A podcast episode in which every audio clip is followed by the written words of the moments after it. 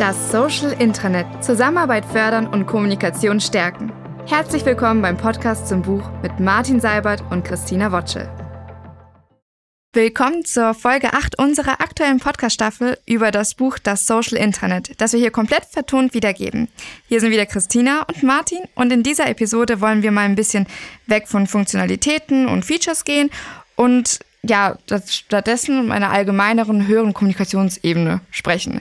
In der letzten Folge hast du schon gesagt, dass die synchrone Kommunikation sehr teuer sein kann, aber dennoch ist sie wichtig. Und welche Vorteile hat sie deiner Meinung nach? Hm? Also ich versuche eigentlich so, so viel wie möglich asynchron zu machen, ähm, weil das einfacher und entspannter für alle Beteiligten ist. Die können dann zu dem Zeitpunkt an den Sachen arbeiten, die ihnen gelegen erscheinen. Gerade jetzt in der Corona-Zeit gibt es ein Homeschooling und sozusagen, also ich, es fällt dann noch viel schwerer, synchrone Kommunikation herzustellen. Ähm, für mich ist es eine Form der Eskalation, so beginnt auch das ähm, äh, Kapitel. Das heißt, wenn ich feststelle, das geht irgendwie nicht mehr. Also ich komme da nicht voran. Wir streiten uns die ganze Zeit. Wir kommen einfach nicht zusammen äh, auf einen Punkt. Dann helfen vielleicht auch manchmal sachliche Argumente nicht mehr. Dann ist es sinnvoll, miteinander zu sprechen, ähm, sich dann vielleicht in einem Videocall aktuell in die Augen zu schauen und ähm, äh, versuchen, eine gemeinsame Lösung zu finden. Also, das ist quasi der nächste Schritt aus meiner Sicht was ich jetzt persönlich für äußerst schwierig halte, was aber total verbreitet ist, ist synchrone Kommunikation als Routine. Also diese Regelmeetings, Jour fixes. Ja? Ähm, in der agilen Welt ähm, hat man ja auch Stand-ups und die sind bewusst Stand-up im Stehen, weil das Stehen so unbequem ist, dass man Deswegen, schnell fertig möchte. Genau, dann willst du halt nicht eine halbe Stunde lang rumstehen, sondern du stehst halt nur zehn Minuten rum. Aber machen das die Leute auch in der Remote-Situation? Überhaupt nicht. Und das will, also ich will jetzt nicht sagen, dass äh, Remote-Stand-Ups länger dauern, weil die Leute nicht stehen. Ähm, das ist auch eine Frage der Selbstdisziplinierung. Ja? Also das Stand-up ist aber deshalb ein Stand-up und kein Sit-up, weil es unbequemer ist zu stehen. Und die Idee ist, dass das Stand-up kurz sein soll. Und ähm, also wenn Sie einen regelmäßigen Joe Fix von drei Stunden mit allen Bereichsleitern jeden Freitag haben, das ist wie eine Gesamtkonferenz im Gymnasium. Da hat überhaupt keiner Bock drauf. Also niemand, niemand freut sich darauf. Und ähm, es gibt sicherlich in diesen Meetings immer wichtige äh, Momente, aber es sind halt Minuten oder Sekunden, bei denen ich denke, ja, da war gut, dass ich dabei war und die Entscheidungen mit beeinflussen konnte. Aber die anderen drei Stunden, die hätte ich mir auch schenken können. Das soll in diesem Kapitel halt so ein bisschen dargestellt werden. Guck mal, da geht noch viel mehr asynchron. Und die Sachen macht ihr vielleicht dann doch lieber synchron. Dann lass uns doch mal reinhören. Für mich bilden synchrone Kommunikationsmethoden wie Gespräche und Telefonate eine Form der Eskalation. Ich liebe synchrone Kommunikation, um andere von meiner Meinung zu überzeugen und mit ihnen in einen Diskurs darüber einzutauchen, warum meine Meinung nicht überzeugend ist. Und ich liebe das persönliche Gespräch, wenn ich auf der digitalen Ebene den Eindruck hatte, dass wir nicht zusammenkommen und dass sich unsere Ansichten fundamental unterscheiden. Dann ist ein Gespräch Auge in Auge unglaublich erfrischend, harmonisch und in aller Regel auch Gold wert, um in der Sache weiterzukommen. Ich mag es sehr, wenn wir im Unternehmen gemeinsam versuchen, Dinge digital voranzubringen, bis wir merken, dass eine persönliche Abstimmung erforderlich ist. Verstehen Sie mich nicht falsch, ich bin ein großer Freund persönlicher Interaktion. Wir beschäftigen aktuell mehr als 170 Mitarbeiter und über 160 davon sind an unserem Standort in Wiesbaden tätig. Das ist in unserer Branche schon fast anachronistisch. Viele unserer Marktbegleiter rekrutieren absichtlich über den Gesamtmarkt verteilt, um näher bei den Kunden zu sein oder versuchen, Talente in aller Welt anzuwerben. Dann sind sie fast ausschließlich auf die digitalen Zusammenarbeitszeuge angewiesen, über die wir gerade reden. Wir glauben ebenfalls an diese Werkzeuge, aber eher als Ergänzung. Die persönliche Zusammenkunft zur Eskalation und Auflösung von Konflikten oder zum Abgleich von Interessen ist sehr mächtig. Momentan kann ich mir nicht vorstellen, darauf zu verzichten. Selbst unsere inzwischen etwa zehn Remote-Kollegen lassen wir aus den USA, Potsdam, Tübingen und so weiter regelmäßig anreisen, um einen engen Kontakt zu den Teams herzustellen. Wir haben 360-Grad-Kameras, die wir in den Teambereichen aufstellen. Und die Remote-Entwickler sitzen zu Hause vor der Kamera, damit man sich einen Raum teilt. Das sieht teilweise wirklich komisch aus, funktioniert für sie aber offenbar gut. Solche Dinge entwickeln sich bei uns in Selbstorganisation und nicht durch Steuerung von oben. Doch jetzt erstmal wieder zurück zur Zusammenarbeit an Wiki-Dokumenten. Ich hatte den besonderen Effekt beschrieben, dass die kontextuellen Benachrichtigungen an die Seitenbeobachter die Aktivität und Aufmerksamkeit von selbst verstärken und damit die inhaltliche Weiterentwicklung vorantreiben. Im Gegensatz zu Google Docs und Word 365 läuft die Arbeit mit einem Wiki asynchron, also zu ganz unterschiedlichen Zeitpunkten. Die Reaktion der Beobachter erfolgt immer nur dann, wenn sie eben Zeit haben. Wikipedia ist bekanntermaßen das größte Wiki der Welt, gleichzeitig eine der erfolgreichsten Websites und inzwischen unangefochten der führende Wissensspeicher für lexikalische Dokumentation.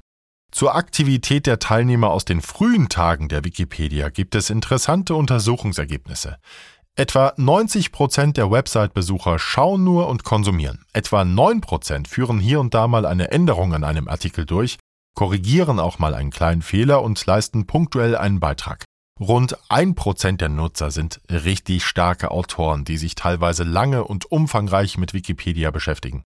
Sie schreiben, sie engagieren sich in der Gemeinschaft und machen das Projekt gemeinsam erfolgreich. In Unternehmen erlebe ich die Verteilung etwas gleichmäßiger, aber die dahinter steckende Idee ist sehr ähnlich. Es ist also nur eine kleine Zahl an wirklich engagierten Leuten, die ein Wiki erfolgreich machen, zumindest am Anfang. Wenn diese wichtigen Multiplikatoren zu Beginn der Etablierung einer Zusammenarbeitskultur im Unternehmen weiterhin auf Word oder Google Docs und auf Datensilos statt auf richtige Zusammenarbeit setzen, werden sie es zu Beginn des Intranet-Projekts sehr schwer haben.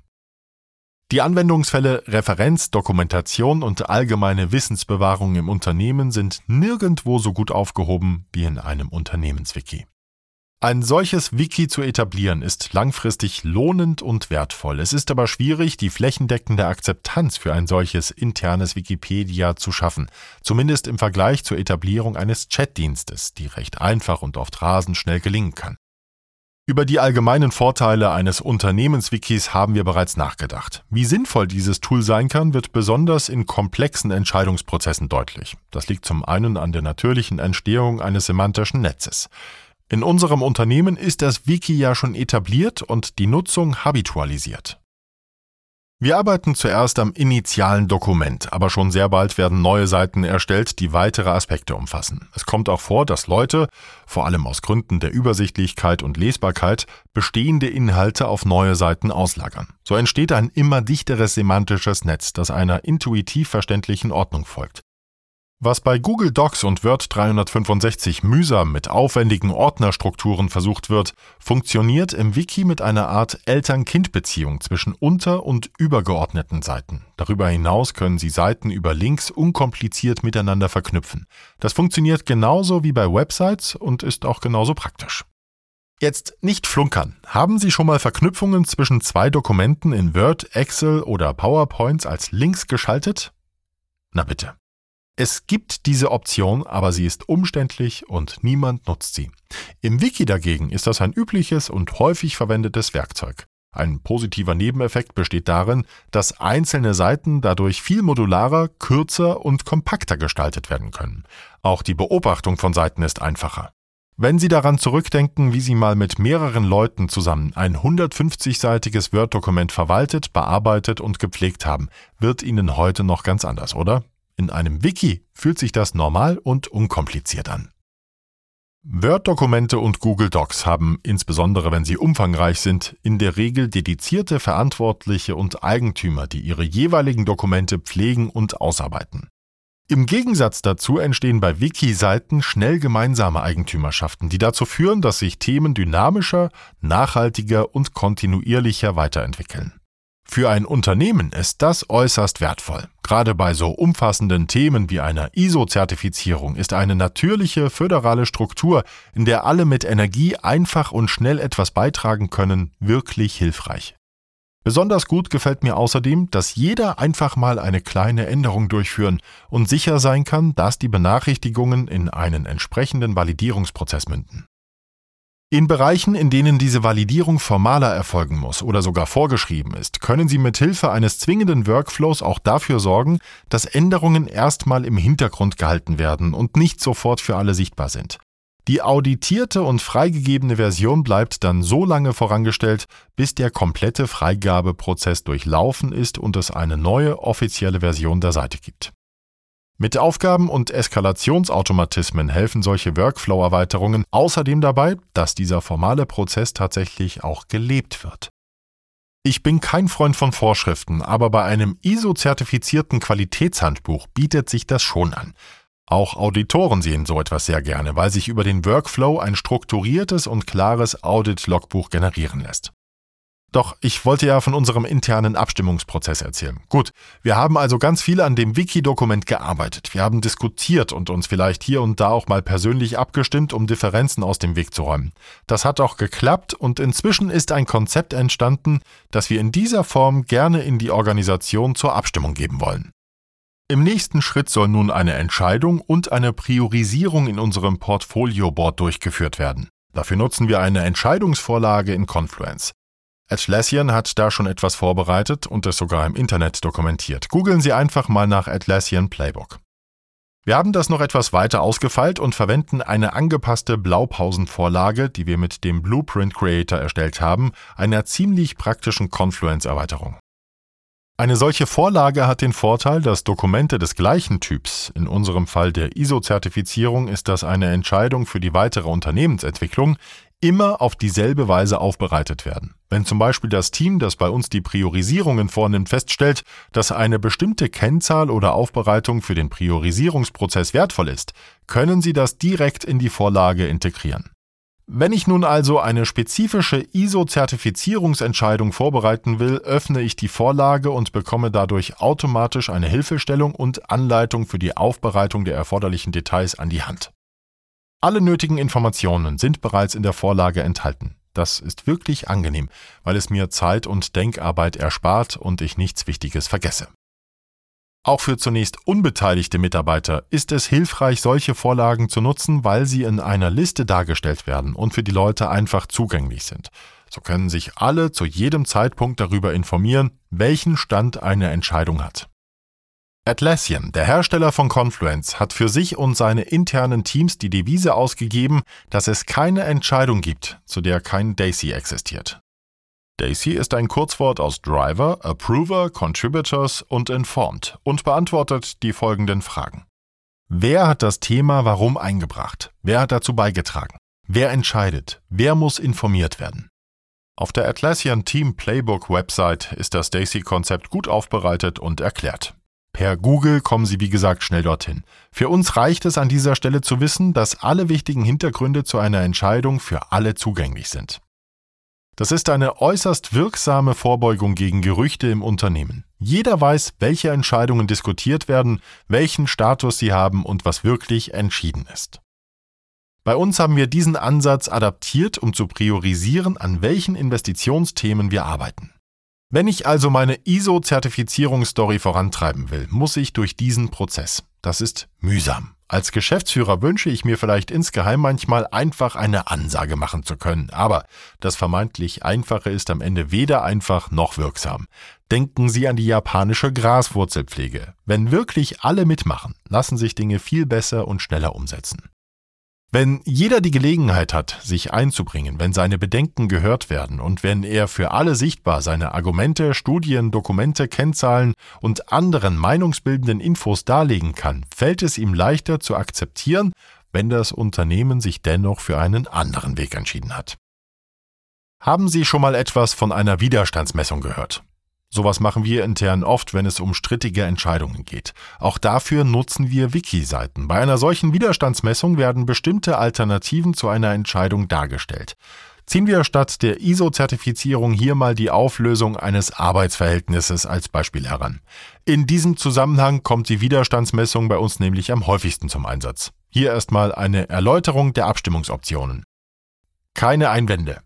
Der Vorschlag entspricht voll und ganz der Meinung und Absicht des Mitglieds. Leichte Bedenken. Dem Mitglied fallen relevante Einwände, Bedenken, Risiken, Fragen oder offene Punkte ein, die allen Beteiligten zumindest bekannt sein sollten. Schwere Bedenken. Dem Mitglied reicht es nicht, dass sein Einwand lediglich von den anderen gehört wird. Es möchte, dass sein Einwand berücksichtigt wird. Das Mitglied wünscht mit diesem Votum eine Veränderung des Lösungsvorschlags. Sollte die Gruppe keinen besseren Lösungsvorschlag finden oder akzeptieren, trägt das Mitglied den aktuellen Vorschlag mit. Beiseite stehen. Ähnlich wie schwere Bedenken. Allerdings wird der Lösungsvorschlag nicht aktiv unterstützt. Das Mitglied möchte den anderen nicht im Weg stehen und legt deshalb kein Veto ein. Enthaltung.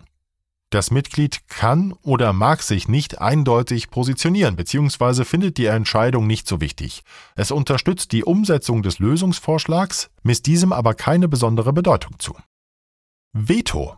Ein Veto verhindert die Akzeptanz und Umsetzung des Vorschlags. Der Vorschlag widerspricht den grundlegenden Überzeugungen, Werten oder Vorstellungen des Mitglieds. Das blockierende Mitglied ist verpflichtet, seinen Einwand zu erklären und zu begründen. Alle Beteiligten sollten den Einwand wirklich verstanden haben. Ein Veto ist deutlich mehr als ein schwerer Einwand. Es existieren nicht nur Risiken oder Bedenken. Ein Veto soll einen schwerwiegenden und möglicherweise existenziellen Schaden für die Organisation verhindern. Verkraftbare Risiken sollten eher zu schweren Bedenken als zu einem Veto führen. Letztendlich bleibt die Entscheidung darüber, ob ein Veto gerechtfertigt ist, jedoch immer beim einzelnen Mitglied. Austritt. Für den Fall, dass die Gruppe eine Entscheidung trotz eines Vetos unbedingt umsetzen will, bleibt ihr nur die Möglichkeit, die Gruppenzugehörigkeit des blockierenden Mitglieds in Frage zu stellen und es möglicherweise aus der Gruppe auszuschließen.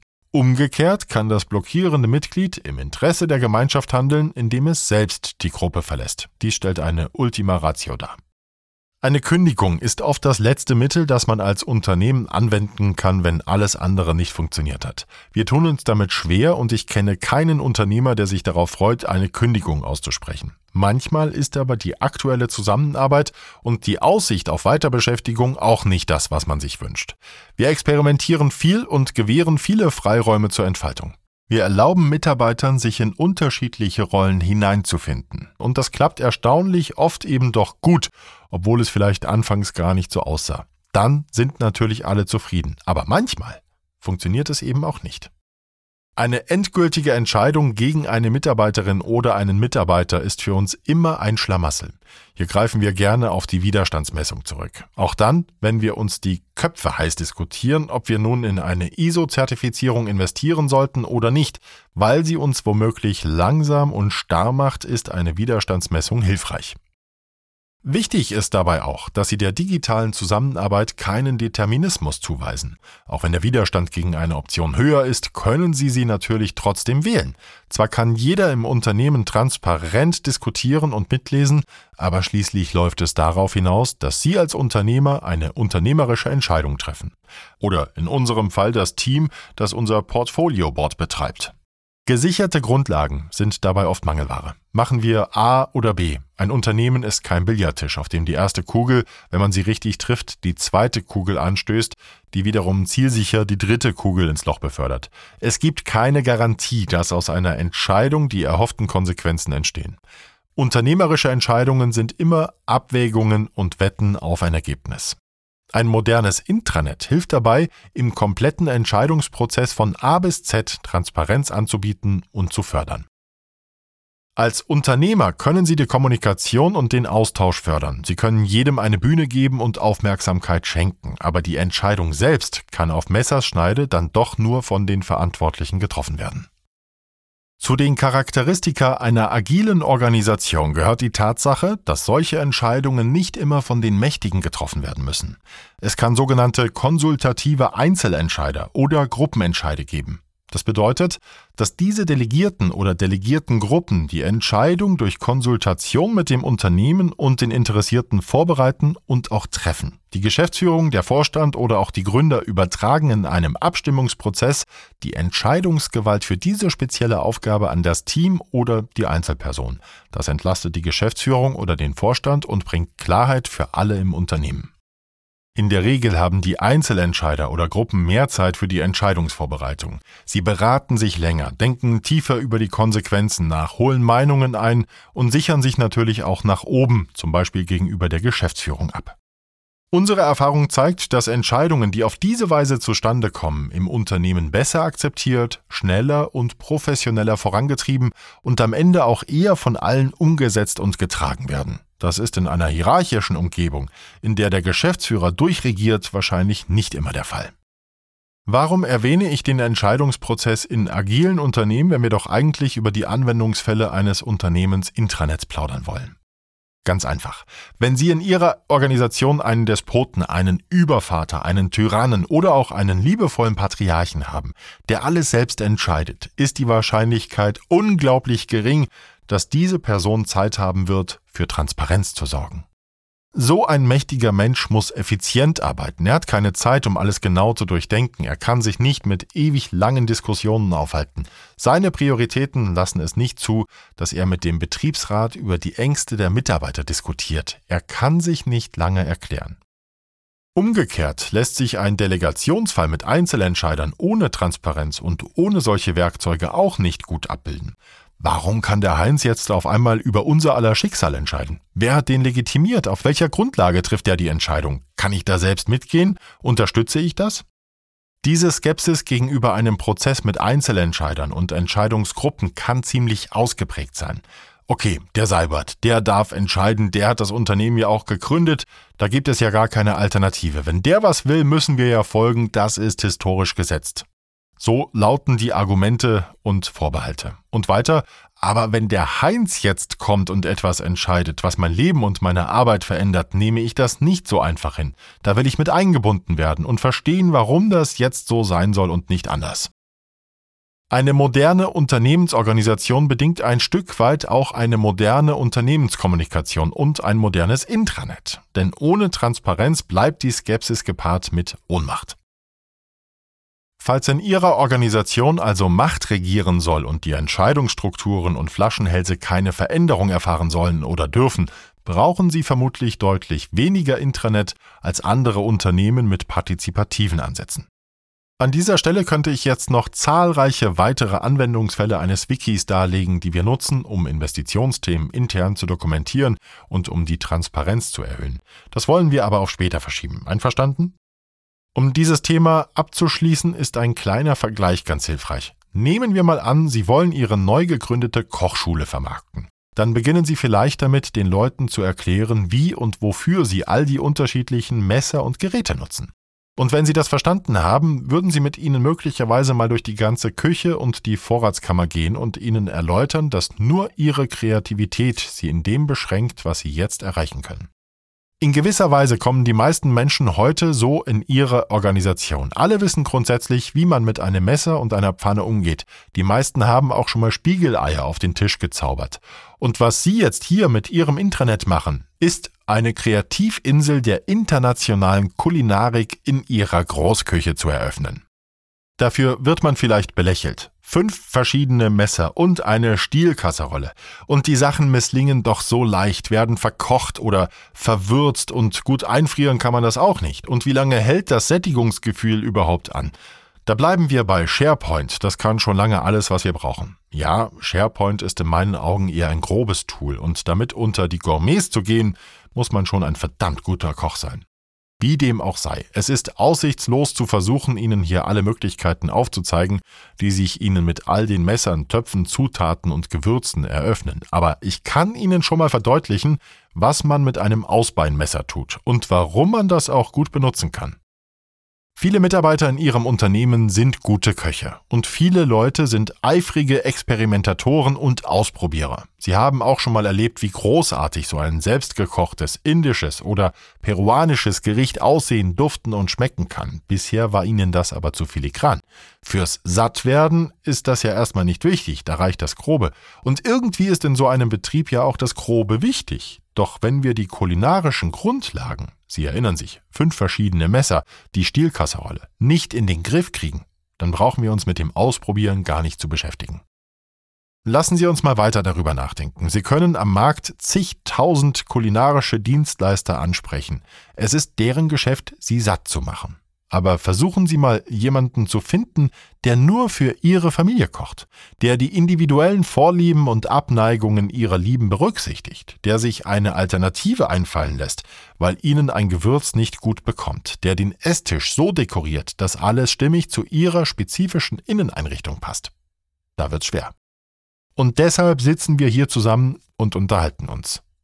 Kochen, der ganz normale IT-Kram, kann da draußen jeder. Aber Zusammenarbeit richtig mit Software organisieren, sodass Teams tatsächlich besser miteinander arbeiten und die Transparenz steigt, das ist für viele so schwierig wie für mich auch nur Nudeln bissfest zu kochen.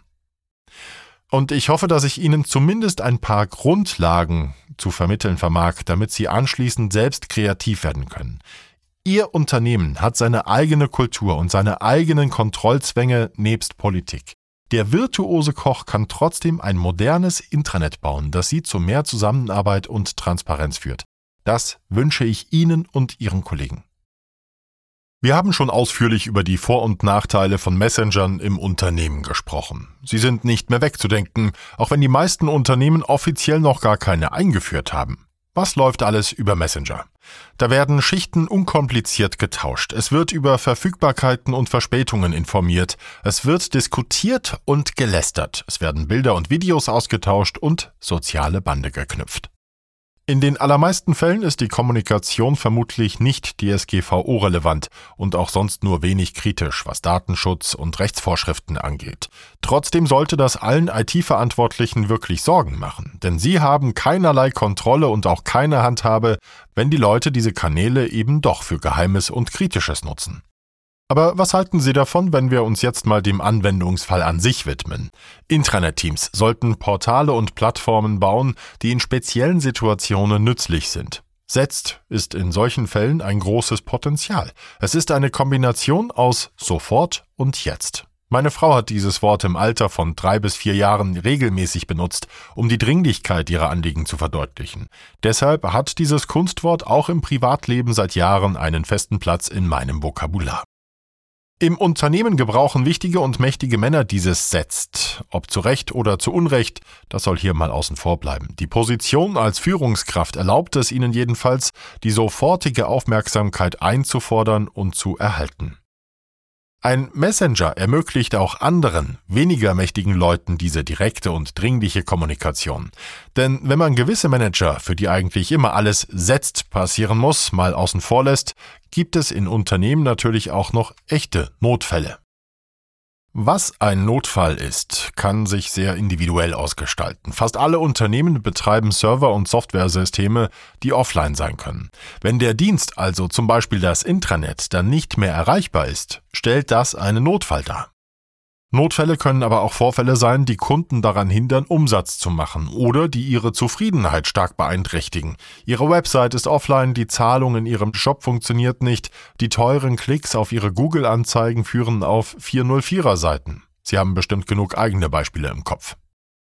In so einer dringenden und wichtigen Situation muss setzt etwas passieren. Viele Organisationen richten nun rasch einen Chatraum ein, in dem alle, die an der Problemlösung arbeiten, ihre Beiträge und den Status veröffentlichen und sich abstimmen können. Denn in der Regel brauchen echte Notfälle mehrere Beteiligte. Da die aber nicht immer in der Nähe sind, ist ein Chatraum ideal. Oft wird dadurch einen Videochat oder zumindest einen Audiokanal ergänzt. Das kann ein Google Hangout, ein Zoom-Meeting oder gleich eine Speziallösung wie Ops Genie von Atlassian sein. Gruppenchaträume können darüber hinaus eine hervorragende Möglichkeit für Projektteams und Meetinggruppen sein, die physische Zusammenkunft durch eine asynchrone oder synchrone Abstimmung in einem Chatraum zu ergänzen oder zu ersetzen. Die Potenziale für eingesparte Meetingzeit sind enorm. Eine neue Anforderung in diesem Zusammenhang ist allerdings, den richtigen Zeitpunkt für den Wechsel auf persönliche Kommunikation von Angesicht zu Angesicht zu finden. Denn digitale Kommunikation kann gerade in komplexen Situationen kontraproduktiv sein. Immer wenn es sehr anstrengend wird, hilft ein Telefonat oder ein persönliches Gespräch. Das ändert aber nichts daran, dass Projektchaträume generell so manches Meeting verzichtbar machen und die Produktivität steigern können. Der Setzt-Anwendungsfall ist jedenfalls in den meisten Unternehmen ungelöst. Er bietet daher einen hervorragenden Ansatzpunkt, die Etablierung des Intranet-Portals um eine entsprechende Chatlösung zu ergänzen, so den Gesamtnutzen des Projekts zu steigern und ihm eine breitere Rechtfertigung und Grundlage zu verleihen. Denken Sie doch mal darüber nach, ob und wie ein Messenger Ihr Intranet-Projekt bereichern könnte. In der nächsten Folge wollen wir ja die Nutzung eines Internets beim Projektmanagement betrachten. Und fass doch mal für mich Darky zusammen und das kommt ja aus dem Atlassian Playbook. Wie funktioniert das? Ja, also die äh, grundsätzlich ist dieses Atlassian Playbook eine Sammlung von Praktiken und Referenzanwendungsfällen, die Atlassian eigentlich hauptsächlich für das Projektmanagement veröffentlicht hat um Leuten darzustellen, wie die zum Beispiel mit Entscheidungen, Darky ist so ein Entscheidungsdokumentationsvorgehen ähm, für Wiki-Seiten, wo man dann den Decision Maker und das Committee, wer, wer, interessiert sich dafür, das wird sozusagen alles in, kann man sich wie so eine Tabelle vorstellen. Mhm. Da trage ich dann ein, wer sind die involvierten Personen, habe ich mit denen gesprochen, wer hat die Entscheidung getroffen, was ist die Entscheidung eigentlich und warum haben wir das so entschieden.